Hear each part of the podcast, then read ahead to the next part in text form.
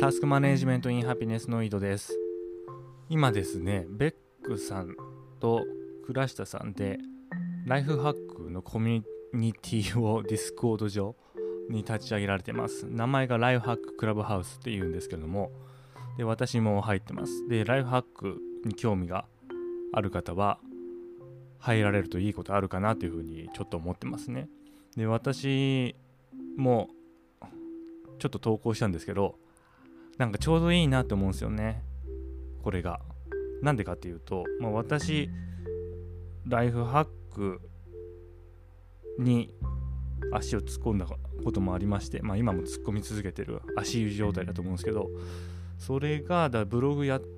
り始めた時2013とかかな。多分そこら辺だと思うんですよ。でその時はもうその自分のライフハックネタをブログに投稿してたんですよ。なぜかっていうと、まあ、その時に読んでくれる人が結構いてであのー、やらしい話ちょっとアフィリエイトね いやでも儲かってないな自分はその、まあ、ガジェットでカメラとかも書いてたんですよねでカメラ系はねそうガジェットはやっぱりあの買ってくれるんですよガジェットとかヘッドホンはみんな買ってくれるんだけど、まあライフハック買ってくれないな。お金は関係ないですよ。すいません。お金関係ないですけど、みんな読んでくれるから書くっていうサイクルがあったんですよね。でもまあ、ライフハック熱もう冷めてタス管理とかその理論的な方向に行ってでそうするとやっぱりねその周りの人とか、まあ、読んできてくれなくなったりするわけですよ。で多分今私がブログにライフハックネタ書いても全然反応ないですよね。でツイッターもそうですわ。ツイッターもその数年前に一緒にやってたツイッターやってた人とのつながりは希薄になってまた別のつながりになったりしてるんでツイッターに投稿したところでまあ反応が薄いわけですよね。だこれをすごい有名な人だったらいいと思うんですよねその影響力のあるインフルエンサーとかだったら Twitter とかに書いたりしてみんなに反応もらったりあとブログに書いたりしてでまあアフィリエイトかあのポチってもらったりとかねするから、まあ、インフルエンサーはブログに書き続ければいいし Twitter に投稿し続ければいいと思うんですけど特に有名じゃない人私みたいなもうなんか発信する意欲わかんないんですよね。自分でいろいろ工夫はしてんですけど、まあ、これ書いたところで、Twitter に投稿したところでみんな無反応だし、別にいいかなみたいなところあったんですよ。で、まあこのね、ポッドキャストでも話しようと思ってたんですけど、その、ライフハック的なことを。でもそれよりもまあ自分のその熱量がある方今ずっと喋ってるんで、理論とか。そう、だからまああんま機会がなかったところ、まあ、このね、ディスコードのライフハッククラブっていうのが立ち上がってでそこに投稿するとそこにはもうライフハック好きしかいないんですよでライフハック好きしかいないからツイッターに投稿するよりも、まあ、確実にその役に立つ人がいる確率が高い。でなおかつブログほどちゃんと、あのー、書かなくてもいいと。チャット形式なんで。ブログみたいにその文の流れとかそのキャッチーな最初の一文とか、まあ、そういうのいうの考えずにポンと投稿できる。そういう気軽さがあるなって思うんですよね。そうだから結構ねちょうどいいんですよね。私にとって。でみんないろんな投稿されてますし本読んでる方はまあ読んでるんだなと思ってすごいあのー、自分ではみんなあの読まないっつうかね多分目自分のそのフィルター情報フィルターを通してると目に入ってこないようなものも入ってきてあなかなか面白いなっていうふうに思いますねその。このコミュニティが。だからまあライハック好きな人は入っといて損ないじゃないかなと思います。これまたリンクこのポッドキャストの下に貼っときますんで北さんのブログの投稿ですね。まあそこから参加されるのもいいかなと思います。でうん話本題入りますわ。ちょっと もう5分もうこれで5分経っちゃってるんだけど。本題はね何かっていうと佐々木さんのポッドキャスト多分信者ビジネスは悪化の会の時に佐々木さんが言ってたんですよ。昔は川の下に人が住んでたと。でその川の下に住んでる人がお寺である佐々木さんの家に行ってなんか恵んでもらうとかなんか来るということを話したんですよね。でちょうどですね2週間ぐらい前に私「サニー」っていう漫画を読みましてでこの漫画はあのピンポンを書いた人名前わかんないですけどピンポンを書いた人が書いた漫画で、まあ、これも多分昭和のあの何、ー、て言うんですかあの親がいない子というか親と一緒に住めない子が集まってる施設について書かれてるんですよ。でそこにもルンペンが出てくるんですよね昭和時代。でそこでの描写っていうのはまあルンペンだと。でその施設に来て腹減ったから何かくれって言ってでその施設の、まあ、オーナーというかその施設をやってるその子供たちの面倒を見てる人がもうこれこれやると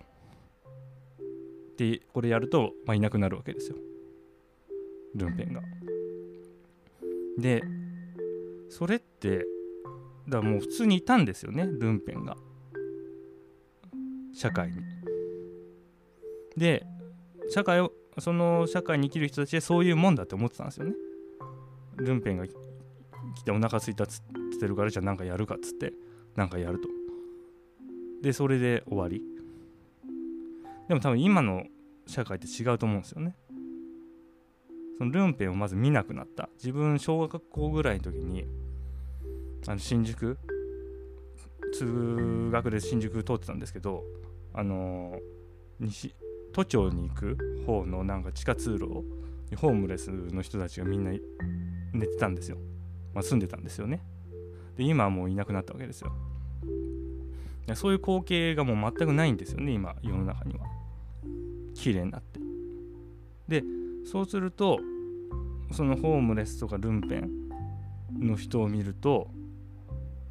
異常だっていうふうに思うんですよおそらく。人々は。異常だと思う。だから高校に何かあるんじゃないかなと思うんですよね。で話ちょっと変わって今 QC 検定っていうのをやってましてクオリティコントロールなんですけどもこれがそのテイラーの科学的管理法が期限になってるんですよね。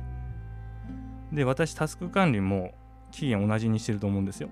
そのビジネスとしてのタスク管理、仕事をうまくやっていくタスク管理。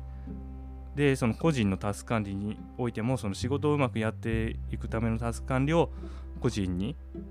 輸入して使ってるっていう現状があると思うんですよ。だからそのルート、根源はテイラーの科学的管理手法にあると。で、その求心検定にもまあタス管理でよく聞く標準書、作業書であったり作業標準時間とかいうものが出てくるんですよね。まあタス管理でよく出てくるというか、だからそこっちのその科学的管理法、クオリティコントロール、品質管理。で、これはそのものだけじゃないんですよね。人の行動に関しても営業とかもそのプロ、うん、クオリティコントロールの範囲対象になるって書いてあるんですよ。でそっちから助かりに行ってるんで、まあ、こっちが多分大元であるというふうに思ってるんですよ。だからまあ大元今勉強してるわけですよね。で、でその中で必要に重要な概念がありまして、それは異常か正常かを見分ける品質観点から異常か正常かを見分けるっていう考え方があるんですよ。でこれは、ま平均値をまず取る。でそこから偏差ばらつきですよね。ばらつきがどれほど広がってるかによってその製品が安定しているか品質が安定しているかどうかっていうのを見るまたはその規格外れですね上限例えばまあある一定の大きさのものを作る時に大きすぎるものとか小さすぎるものというものをなくすそのための活動なんですよクオリティコントロールっていうのはで昔はルンペの話に戻りますと昔はそのばらつきをおそらく許容してたんですよね社会が。というか見える化されてなかったから分かんなかったわけですよそこまで。その平均値を取って偏差を使うその正規分布にのっとっていると仮定してその正規分布上でそのものの位置を示すっていうのは見える化なんですけどでこれここまでま発達してなかったっていうのもありますよね。そのおそらく統計学とかが。でも近年は見える化してその品質を管理する。そのために、ま、異常か正常かを見分ける。で明らかにそれが異常だっていうことになっちゃうんですよねルンペンが。でそうすると我々の認識もそれを異常だと見る。でこれは対外的にだけじゃなくて自分にも向いてると思うんですよこの視点が。例えば何かうまくいかないと仕事が。で他の人と何か違う。そうすると自分は異常とみなせると。なぜなら、まあ、平均値があるとして仮定してその偏差その3シグマ以内に自分が収まってないだろうということを感じてつまり規格外れ規格外だというふうに自分を思う。でここが諸悪の根源だと思うんですよね。でわたつまり私の認識からするとタスク管理をやるっていうことはそのような考えが根源にあるものの力を頼っているということであり非常に仮面ライダー的なんですよ私。の認識だと。敵の力を使ってどうにか企画内に収まろうとするっていう。そういうなんかの見方ができるなって最近思うんですよね。でも多分それだと変わんないんですよね認識が。異常か正常か見る。数値化する。毎日記録を取る。で例えばまあ過去でもいいですよね。過去の実績の範囲から外れてるとそれを異常とみなすと。でその対策を練る。もしくは未来の基準。狙いの値。狙いの値があってそこから外れるとそれを異常だとみなし原因と対策を練る。でこれはつまるところその規格内に収まるためですよね。自分を規格内に収まる。ため収めるためにやるわけですよ。で完全にその敵の手のひらの上で転がってるわけですよね。でこれを唯一の方法だと思って使っている限りこの考え方の構造から抜け出せない。見える化を信奉している限りこの考え方の構造から抜け出せないそういうふうに最近思うんですよ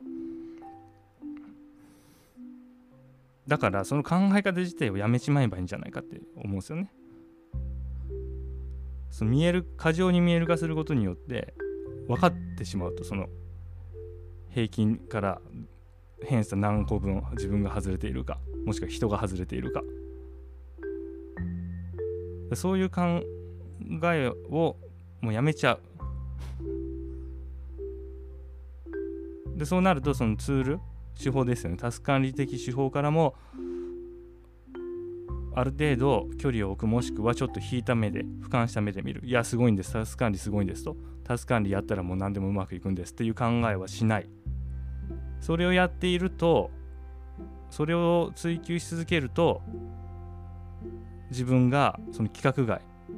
に入っているんじゃないかっていうようなことをちょっとでも思った瞬間に白は黒に裏返る。そんな気がするんですよね。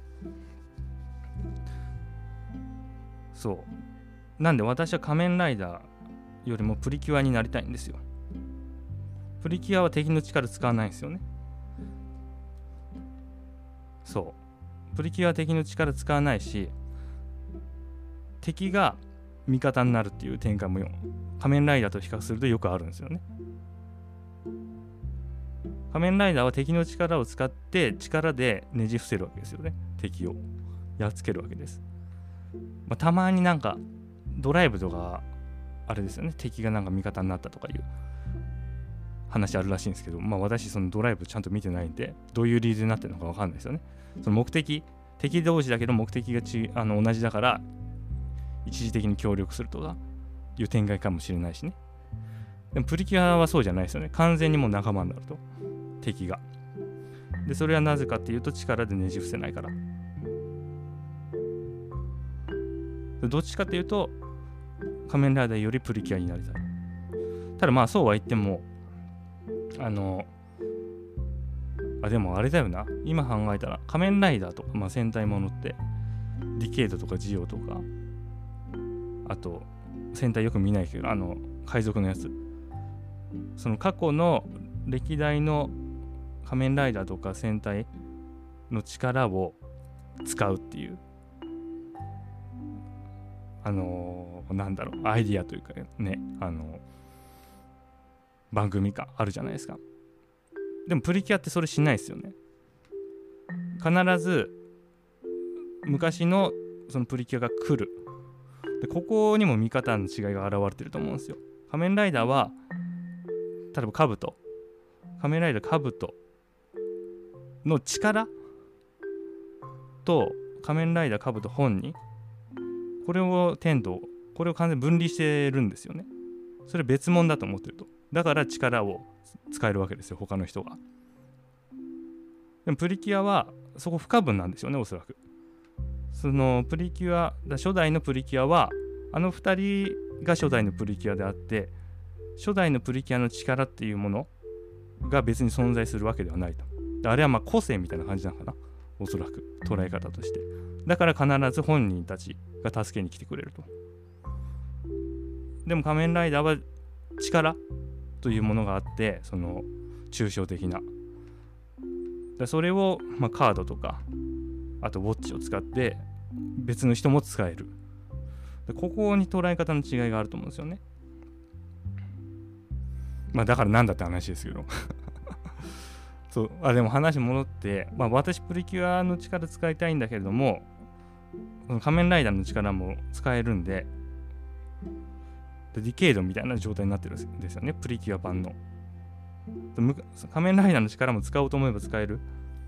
いやでもけれどもやっぱりそのプリキュアの力を使いたい。何の話してるのか分かんないけど。敵の力を使ったら多分その敵の力の根源にある思想から抜け出せない。恐れがあるんじゃないかっていうのをちょっと思ってるんですよ。だからそこを考えてみる。その根源にあるものは何か、まあ、ツールとしてねその手法としてハウとして使うのはいいんだけれども、まあ、やっぱりその設計思想みたいなのがあるんですよそのやり方には。でそこにきちんと目を向けてそれがもしかしたらその自分のなんかモヤモヤとかその不調の原因になってるんじゃないかっていうところまで考えてみると何か。なんつうの？ブレイクスルーか。みたいのがあるかもしれませんね。はい。それでは今日はこの辺で良いタス完了。